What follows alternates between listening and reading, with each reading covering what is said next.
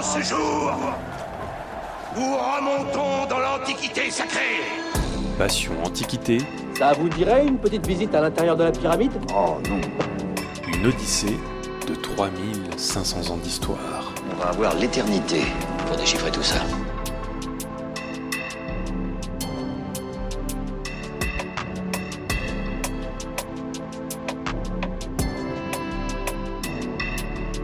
Quand on pense à l'Antiquité, on pense en général à Jules César, les pyramides d'Égypte ou peut-être les philosophes en Grèce.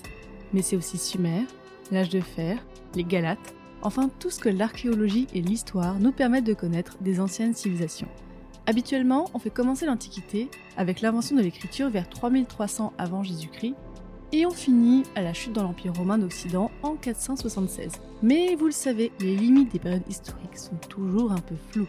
Et si nous pouvions parler d'Antiquité au pluriel, des rives de l'Atlantique à celles de l'Indus, de la source du Nil au mur d'Adrien Je m'appelle Fanny Cohen-Moreau et dans ce podcast Passion Antiquité, avec un S, Antiquité, je vous propose de rentrer un peu plus dans le détail, d'explorer cette vaste période en compagnie de jeunes chercheurs et chercheuses qui l'étudient en master ou en thèse pour vous permettre d'en savoir plus sur cette belle période. Épisode 6 Ilinka et les lions en Égypte antique, c'est parti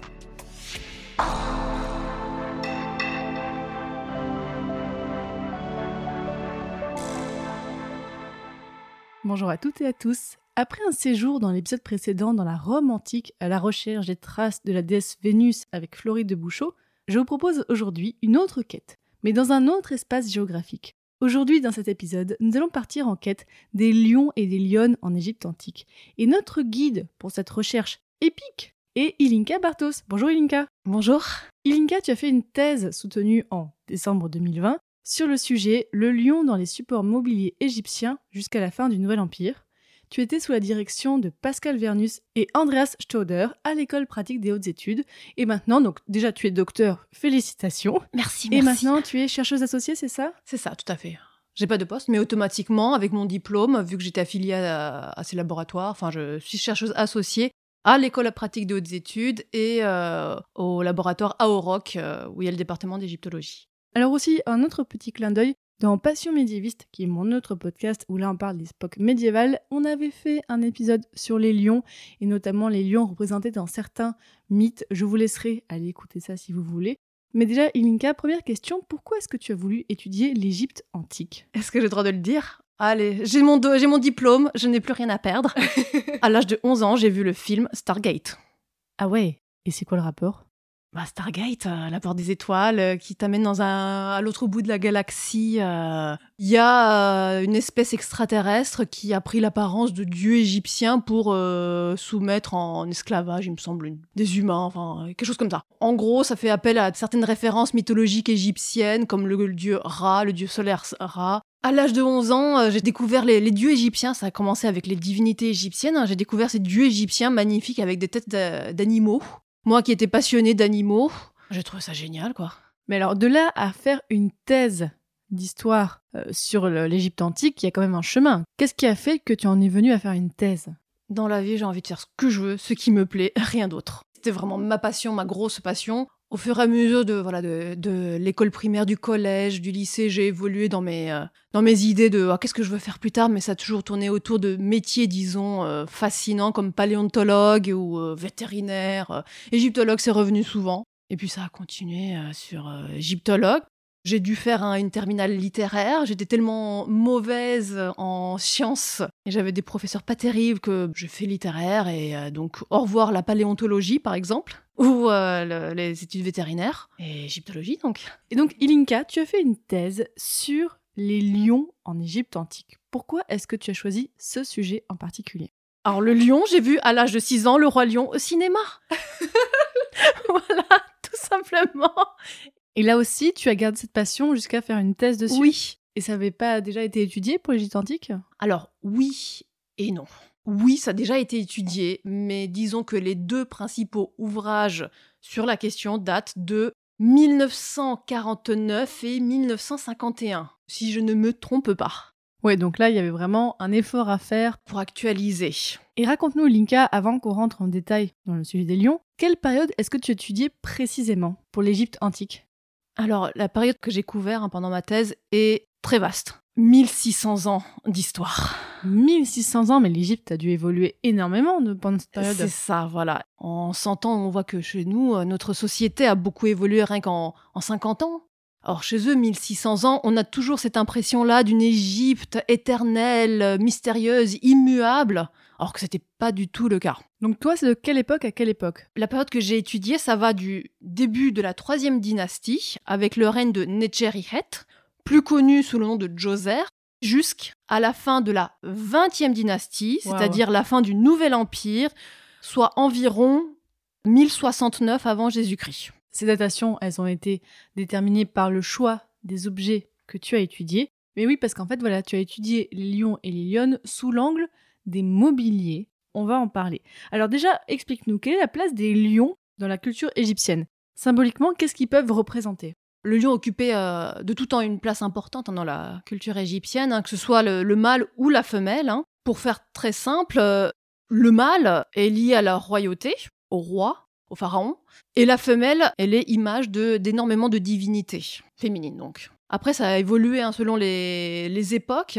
Par exemple, qu'est-ce qui a changé? On va commencer avec le début, hein, le prédynastique. Hein. Disons que le prédynastique, c'est jusqu'à la- l'apparition de l'écriture vers 3100 avant Jésus-Christ. Ah ouais Ensuite, on commence la première dynastie. Et avant la première dynastie, dans l'art, il n'y a que des lions mâles. Certaines représentations de grands félins de la même période, hein, sans crinière, n'étaient pas des lionnes comme certains auteurs l'avaient euh, avaient avancé, mais des panthères. Comment est-ce qu'on reconnaît un lion mâle? Oui, Bah, il y a la crinière. d'accord. Le problème, c'est que j'ai pu démontrer qu'à des périodes ultérieures, les femelles aussi pouvaient être représentées avec une crinière. Donc, au prédynastique, j'ai réussi à montrer que les lions étaient des mâles. Ce lion mâle agressif, il montrait les babines, il avait la queue relevée euh, dans son dos euh, qui s'agitait, euh, qui est un signe d'énervement et d'agressivité de la part de l'animal, hein, qu'ils ont su retranscrire dans l'art. Et parfois, dans ces représentations-là prédynastiques, on peut voir les testicules.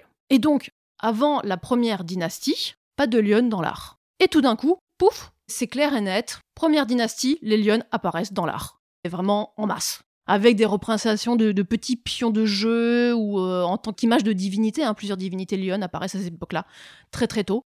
Les babines sont closes, hein, ce sont des animaux qui sont pacifiés ou en tout cas matés. Et l'apparition de la lionne coïncide avec l'unification et la, disons, pacification, euh, si l'on veut dire, du pays. Bien qu'elle était amorcée avant la première dynastie, c'est sûr et certain que le pays n'est plus morcelé en divers royaumes. Le nord du pays, la Basse-Égypte, est unifié avec le haut du pays, euh, la Haute-Égypte. Dorénavant, le territoire, il est unifié, il a besoin d'une entité, d'une de, de figure protectrice, et qui mieux que la lionne maternelle peut protéger le territoire contre les agressions dorénavant extérieures.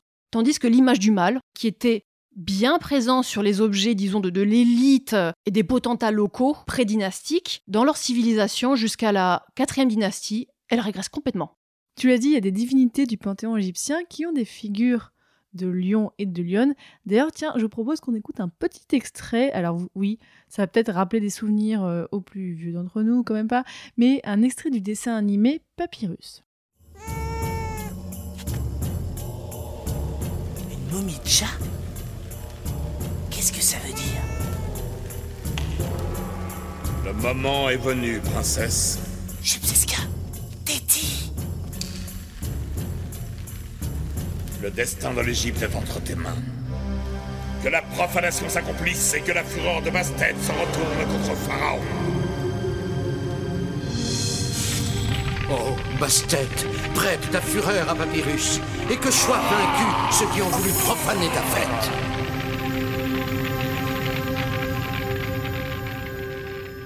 On vient d'écouter donc un extrait du dessin animé Papyrus où est représentée une divinité égyptienne qu'on dit être paisible, mais il ne faut pas la provoquer parce que d'un coup elle peut montrer sa colère. C'est quoi cette divinité Bastet, la paisible, l'aimable, la mignonne, la petite déesse chatte dans son marais qui, qui aime bien euh, danser, euh, jouer d'un- des instruments de musique.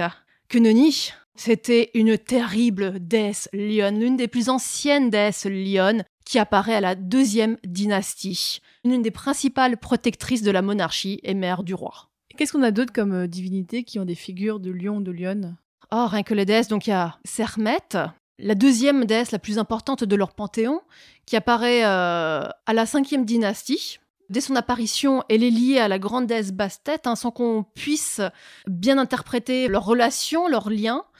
C'est avec les documents du Moyen Empire qu'on commence un petit peu à comprendre qu'elles sont complémentaires. Euh, ces deux déesses sont citées de façon assez récurrente. hein. C'était des, de féroces euh, protectrices euh, de la royauté et du territoire égyptien, auquel le roi s'assimilait. hein. le roi belliqueux sur le champ de bataille s'identifiait hein, ou s'assimilait. La différence entre les deux, elle est infime. J'ai l'impression que Bastet, elle est un peu plus sur la défensive, hein, protectrice, mais sur la défensive, tandis que Sermet est beaucoup plus euh, agressive. Rappelons que les deux adoptent une forme léonine, hein, et que Bastet, hein, je ne l'ai pas spécifié, Ça mais c'est quoi une forme léonine? De Lyon. Ok. Et que Bastet, hein, euh, je ne l'ai pas spécifié, c'est seulement euh, à partir de la 22e dynastie, peut-être un petit peu avant, qu'elle peut éventuellement avoir euh, la forme d'une chatte. C'est intéressant parce que quand on pense à l'Égypte, on pense souvent voilà, aux chats qui étaient euh, divinisés, tout ça, qui étaient adorés les chats, mais on voit que non, les lions aussi. Les lions aussi, oui, oui, oui, les lions beaucoup, enfin, bien avant les chats, parce que les chats, ils ont été euh, apprivoisés puis domestiqués euh, relativement tard. hein. Enfin, je ne sais pas si on peut dire que les chats aient été ne serait-ce que apprivoisés. Et alors que les lions, si? Enfin, On a Non, des non, traces? non. Ok, non, voilà. Ah oui, non. non, non, non. Les lions, tout au plus, ils allaient dans la savane, euh, ils devaient en capturer. On a des traces euh, archéologiques, mais aussi euh, iconographiques, hein, de, de sortes de zoos où des animaux sauvages étaient maintenus captifs, dont des lions. Et alors, Ilinka, tu as surtout étudié la représentation des lions, donc dans le mobilier, notamment les lits et les sièges. Pourquoi tu as étudié les lions sous cet angle quand même assez précis? Parce que c'est un corpus qui est bien délimité, parce que j'ai pris en considération les objets mobiliers, c'est-à-dire les tables, les lits, les chaises, etc., qui ont une forme de lion extraordinaire. Parce que des tables, des lits, des chaises qui ont juste les pattes, ça devient la norme. Au début de, l'histoire, même du pré-dynastique, ça n'existe pas, mais ça finit par devenir la norme, juste avec les pattes. hein. Et puis, le premier objet de mon corpus date de la troisième dynastie, donc à partir de la troisième dynastie, il y a beaucoup de supports mobiliers et de formes et d'utilisations diverses qui adoptent ce que moi j'ai appelé une forme extraordinaire, hein. c'est-à-dire que ils ont la forme de- du lion avec la tête. Ou bien ils ont comme motif euh, décoratif hein, un lion ou une lionne hein, qui décore l'objet mobilier. Et tu as étudié environ combien d'objets dans ta thèse? 350 peut-être. Donc ce que j'ai inclus dans ma thèse, c'est les objets, mais aussi les représentations de ces objets Sur quoi Sur quel type de support? Tout type de support. Deux dimensions, trois dimensions. Deux dimensions sur les bas-reliefs, euh, sur les papyries, euh, voilà, deux dimensions. Les papyri C'est c'est papyrus Papyrus. au pluriel Voilà, tout à D'accord. fait. Et trois dimensions, c'est-à-dire la, la statuaire. Les petits objets, la statuaire euh, monumentale. euh. Oui, parce que j'imagine que les objets en tant que tels, du point de vue archéologique, on n'a pas dû en retrouver énormément non plus. Non. Et surtout, euh, ces objets avec euh, la tête de lion ou euh, décoré du lion, non, très très rare. Oui, il n'y en a pas beaucoup aujourd'hui en fait. Il n'y en a pas beaucoup, mais les objets qui nous sont parvenus, il y a des, des tables qui ont la forme de lion, qui supportent un, un plateau, c'est-à-dire le, le dessus de la table, hein, qui s'appelle le plateau. Des fauteuils. On peut penser au magnifique euh, fauteuil doré euh, de la tombe de Toutankhamon, qui a, présente des têtes de lion à l'avant, voilà. Euh, on peut penser au plus ancien document de mon corpus, qui est une table, disons, en calcaire, même si euh, la personne, le roi en l'occurrence, devait enjamber et se mettre au-dessus. Et cette table, elle a sur son pourtour hein, 14 têtes de lion. Là, 14. 14. Et euh, si jamais il y a des personnes qui passent au Louvre à Paris, est-ce qu'ils pourraient voir des, des objets que tu as étudiés? Oui, il y a deux magnifiques têtes qui, à l'origine, devaient être des têtes de lit. Le lit n'a pas survécu, mais il y a juste les têtes qui nous sont parvenues. Elles ont des numéros d'inventaire euh, qui n'ont rien à voir l'un avec l'autre, donc euh, elles sont pas rentrées dans les collections en même temps ou voilà. Mais je, vu leur style, enfin, c'est des têtes jumelles, hein, elles, elles appartenaient au même lit. Elles datent du Nouvel Empire. Euh, je pense à la 18e dynastie. Elles sont splendides. Elles sont situées dans une des vitrines qui est au rez-de-chaussée Dans la partie, euh, je pense objet mobilier, euh, je ne sais plus le numéro de la salle. Bon, si jamais les auditeurs auditrices passent au Louvre et voient ces têtes, je compte sur vous. Hein. Prenez des photos et envoyez-les nous comme ça. ça oui. Ça fera un petit clin d'œil un peu sympa. J'imagine que toi, Elinka, tu allais les voir en vrai et tout ça. Oui, j'ai eu l'occasion, grâce à la conservatrice Hélène Guichard, de prendre en photo sous tous les angles. Elle me les a sorties de vitrine, c'était vraiment adorable. Ah oui, c'est cool. Et ils sont- elles sont situées avant la, la petite salle où il y a les bijoux. Donc si vous tombez sur la salle des bijoux, vous faites demi-tour, absolument, et vous cherchez mes, les têtes de lionne. Voilà.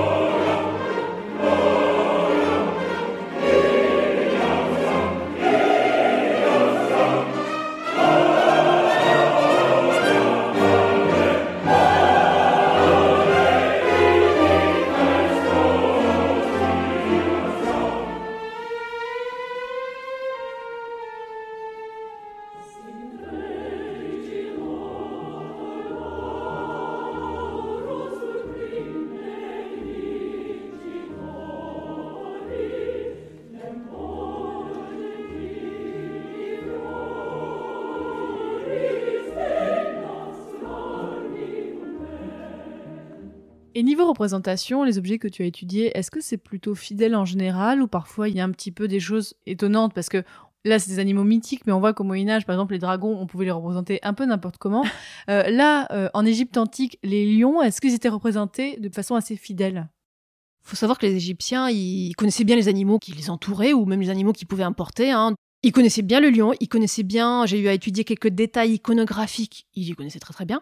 Et donc, euh, de façon générale, selon les périodes, l'animal peut être représenté de façon fidèle ou non, et je pense en cela à la lionne, qui peut avoir ou non une crinière. Ah, on y, on y. Voilà, on y arrive, on y arrive. Si on en revient sur l'apparition de la lionne, la lionne, elle apparaît euh, sans crinière. Première dynastie, pouf, elle n'a pas de crinière, euh, donc cela c'est facile de la reconnaître.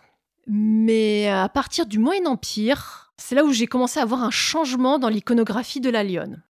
Si on revient un petit peu en arrière à l'Ancien Empire, les lionnes, elles peuvent être représentées sans crinière ou avec une perruque. Ah oui, Ça, ça aussi que j'ai- pu mettre en avant, c'est qu'il y a certains lions, mais quand je dis lions là, c'est neutre, à l'Ancien Empire, qui ont une coiffe qu'on pourrait, si on y regarde rapidement, euh, considérer cela comme une crinière. Bah ça, je trouve ça intéressant justement quand, quand j'ai parcouru ce que tu m'as envoyé pour présenter ta thèse. Tu dis qu'il y avait beaucoup de lions qui avaient des perruques, mais, mais, Des perruques. mais pourquoi? Enfin, ça veut dire quoi? À quoi ça fait référence? Ces coiffes, parfois elles sont, elles sont striées, donc on peut se dire oh, que c'est une façon euh, stylisée de représenter une crinière, mais j'ai réussi à, à mettre en avant que non, c'était pas des crinières, mais euh, des perruques. Et qui dit perruque dit divinité. Ah ouais Divinité mâle ou femelle. Mais divinité, attends juste, ça veut dire que dans l'Égypte antique en général, les divinités avaient des perruques, pas seulement les, les divinités euh, Alors- lionnes. Les divinités qui adoptent une forme animale, lorsqu'elles ont un corps euh, d'humain avec la tête de l'animal, elles ont une perruque.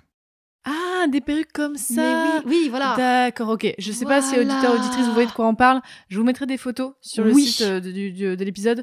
C'est pas du tout des perruques comme on peut le voir aujourd'hui. En fait, c'est pas les mêmes types de perruques. C'est un peu comme s'ils avaient des casques en fait. euh. C'est des perruques, enfin les, les Égyptiens, ils aimaient les perruques très euh, bouffantes, vraiment euh, volumineuses, voilà, de vrais cheveux Ok. pour les vrais humains. Et donc les divinités animales, enfin, même humaines, hein, les divinités complètement anthropomorphes, hein, sous forme complètement humaine, elles pouvaient avoir des perruques.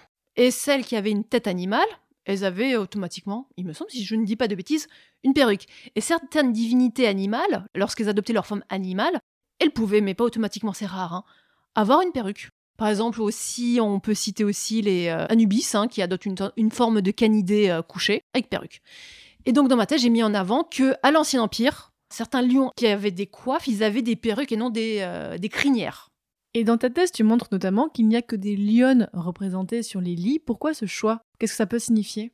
Les lits, peu importe leur forme, hein, sont des meubles de la vie quotidienne, hein, de la maisonnée, utilisés pour dormir, se reposer, faire l'amour, et dans la représentation lors de la naissance.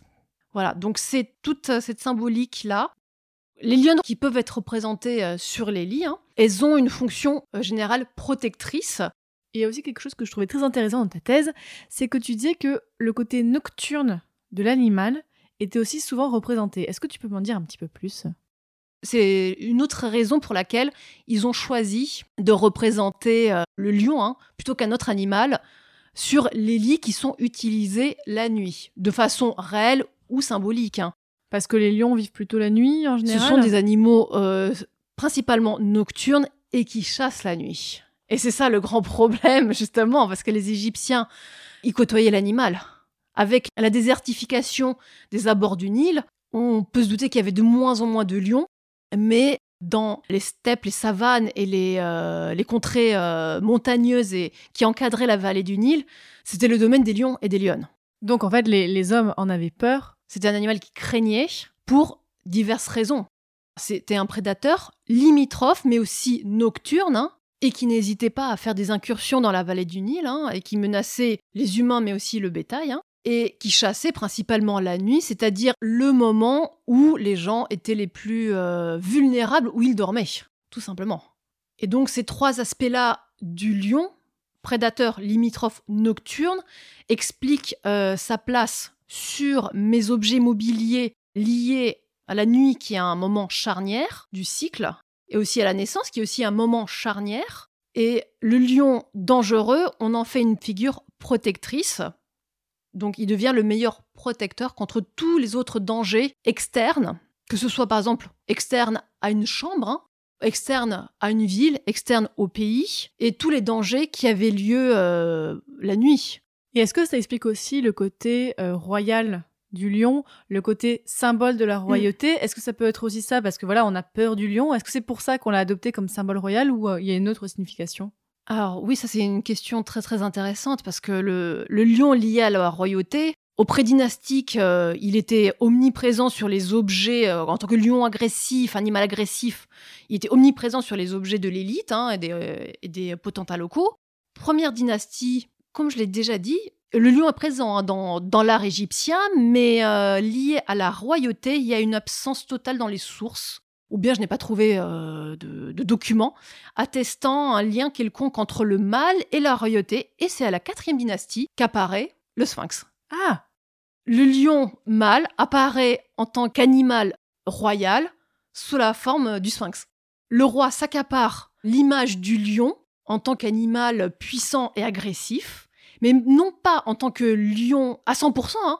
Le roi garde sa tête humaine qu'il met sur la tête de la- du lion. Oui, c'est drôle parce qu'on voit que les divinités avaient un corps d'humain mais une tête d'animal, et là le sphinx c'est l'inverse. Donc en fait le sphinx c'est un symbole de royauté. Tout à fait. Et donc le lion à 100% en tant qu'image du roi, ça apparaît bien plus tard à la 18e dynastie. Peut-être sous influence étrangère, dans les textes et dans les images, il y a le lion entier qui sert d'image au roi. Cette statue antique mesure plus de 73 mètres de long et 20 mètres de haut. En l'observant depuis le ciel, on découvre qu'il n'a pas été construit avec des blocs de pierre, mais creusé directement dans la roche du plateau. À l'époque, les Égyptiens représentaient la plupart de leurs dieux avec le corps d'un humain et la tête d'un animal, ce dernier définissant les caractéristiques du dieu. Mais pour la première fois sous l'Égypte antique, le sphinx bouscule cette convention. La tête d'un pharaon est placée sur le corps d'un lion, faisant d'un monarque mortel un dieu. L'archéologue Mark Lehner pense que celui qui a ordonné la construction du sphinx était tout à fait conscient de la signification de cette inversion. La tête d'un homme sur le corps d'un lion signifie que l'intelligence humaine contrôle une force très puissante. Ilinka, on le disait au début de l'épisode, tu as soutenu ta thèse maintenant il y a quelques mois. Tu es désormais docteur, donc encore une fois félicitations. Quel bilan est-ce que tu tires de ta thèse? Et tu l'as dit, elle a duré 7 ans, ta thèse? Ça a duré sept ans. À, à côté, j'avais un travail euh, alimentaire. hein. J'avais un job alimentaire, donc je devais jongler entre les deux. Avant d'étudier le lion spécifiquement sur les supports mobiliers, bah, j'ai commencé à rassembler toute la documentation, surtout iconographique, ou globale, hein, sur, sur l'animal. hein. ce qui était un travail monstrueux. Donc, c'est au bout de quelques années que j'ai restreint mon sujet, mais c'était un travail énorme. Et euh, même comme ça, c'était un travail très très important euh, que je ne pouvais pas restreindre encore plus. Parce qu'il il y a des objets qui évoluent d'une période à une autre, il y en a qui apparaissent plus tard au cours de l'histoire. Et c'était très important, très intéressant d'étudier tout ce corpus-là de, l'Ancien Empire au Nouvel Empire, et pas moins. Donc ça m'a pris vraiment sept ans. J'ai vraiment pris la peine de partir de la documentation euh, même. J'ai lu bien sûr tous les ouvrages liés euh, de près ou de loin euh, à mon sujet. D'un côté, le lion, de l'autre côté, les supports mobiliers. Mais je les ai lus assez tardivement dans la thèse pour vraiment me faire ma propre, ma propre idée, hein, d'élaborer mes propres théories sur ce que je voyais et de ne pas répéter ce qu'ont raconté les autres, les auteurs précédents. Et au niveau personnel, quel bilan est-ce que tu en tires de ça De toute cette thèse? C'était fatigant et à l'âge de 33 ans, être encore étudiante, c'est difficile. J'ai eu la chance de trouver un travail en CDI, un grand mi-temps où je pouvais travailler à côté euh, ma thèse, mais euh, j'étais encore, enfin jusque-là il y a un an, euh, comme une adolescente qui sort à peine de, du bac, ouais, qu'on considère pas vraiment comme une adulte. C'était compliqué, c'est toujours un petit peu compliqué. Est-ce que tu as vu un changement avec le moment où tu as soutenu ta thèse? Non.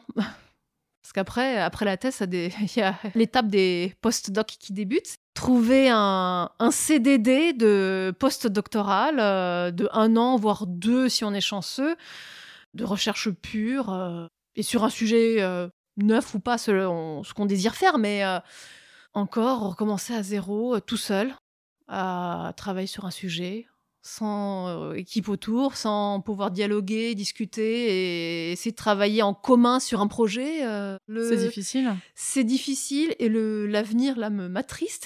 Disons que dans ma vie, il faut que j'avance, il faut que j'arrête d'être une éternelle étudiante euh, et donc j'achète un appartement avec mon compagnon et que mon CDI, bien que ce soit un job alimentaire, bah, c'est un CDI et c'est plus facile d'obtenir un prêt immobilier que un postdoc et un CDD. Et tu travailles, si c'est pas indiscret, dans quelle branche euh, du coup avec ce CDI Hôtesse d'accueil.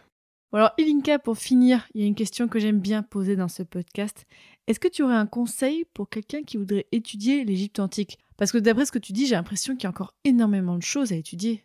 Oui, il y, a en effet beaucoup de choses à étudier. Euh, rien que sur le lion. rien que sur le lion. Quand je suis arrivée en master d'égyptologie, pour moi, c'était inimaginable de pouvoir travailler sur le lion. J'ai pu, en master 2, travailler sur les Death Lions, après, qu'il y ait un, des membres du labo qui m'a dit Mais oui, tu peux, bien sûr. Et je me suis rendu compte que sur le lion, tout était à refaire. Et c'est le cas pour la plupart des sujets. Tout est à refaire. Ce n'est pas parce qu'il y a un ou une ou deux monographies importantes qui existent qu'il ne faut pas complètement tout remettre à zéro. Et c'était le cas avec le lion. Ça fait 70 ans qu'il n'y a pas eu un travail de fond qui a été fait. Autre recommandation, dès que vous pouvez, il faut que vous appreniez absolument l'allemand. Pourquoi l'allemand? Pour faire très simple, les publications en égyptologie, il y a presque un tiers en français, presque un tiers en, plus hein, en anglais hein, et un tiers en allemand. Ah oui, les Allemands, voilà, c'était euh, les, missions de recherche de, fouilles allemandes, c'est parmi les plus anciennes et donc voilà, il y a toute une tradition archéologique, égyptologique allemande, hein, tout comme il y en a ici en France dans les pays anglo-saxons euh, qui sont les principaux.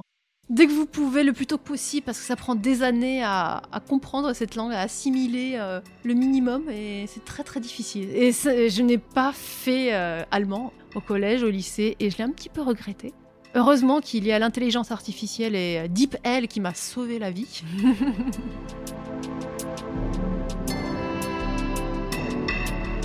Maintenant, chers auditeurs et auditrices, vous en savez beaucoup plus sur le lion en Égypte antique, sa représentation, les divinités qui étaient liées au lion et aux lionnes.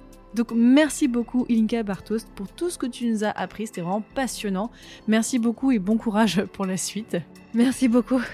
Auditeurs, auditrices aussi, si vous voulez en savoir plus, on vous mettra sur le site des articles pour aller plus loin, des lectures, on vous mettra bien sûr des photos de, choses que Ilinka a étudiées. N'hésitez pas à voir donc le site c'est euh, et il y a sur le site un onglet Passion Antiquité. Donc allez voir, pour chaque épisode, je vous mets un article détaillé pour en savoir plus, donc n'hésitez pas. Si l'Égypte vous intéresse, vous pouvez aller écouter un des épisodes précédents qui portait sur la bibliothèque d'Alexandrie, donc là c'est l'Égypte un peu plus tardive que ce qu'on a abordé aujourd'hui, mais quand même. Et bien sûr, si l'histoire en général vous intéresse, n'hésitez pas à aller écouter mes autres podcasts, donc Passion médiéviste sur l'époque médiévale, le Moyen Âge, et Passion moderniste sur l'époque moderne. Donc l'époque moderne, c'est de la Renaissance à la Révolution française. Et dans le prochain épisode de Passion Antiquité, on parlera des risques naturels à l'époque romaine. À bientôt!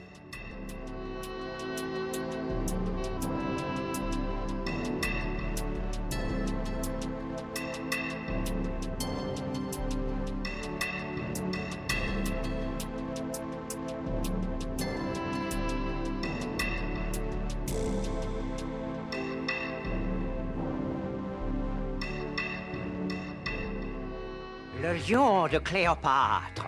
Le lion de Cléopâtre. La lion de Cléopâtre. C'est le lion de Cléopâtre, c'est le roi des animaux, du courage comme quatre et de l'esprit. Alors ça zéro, hein.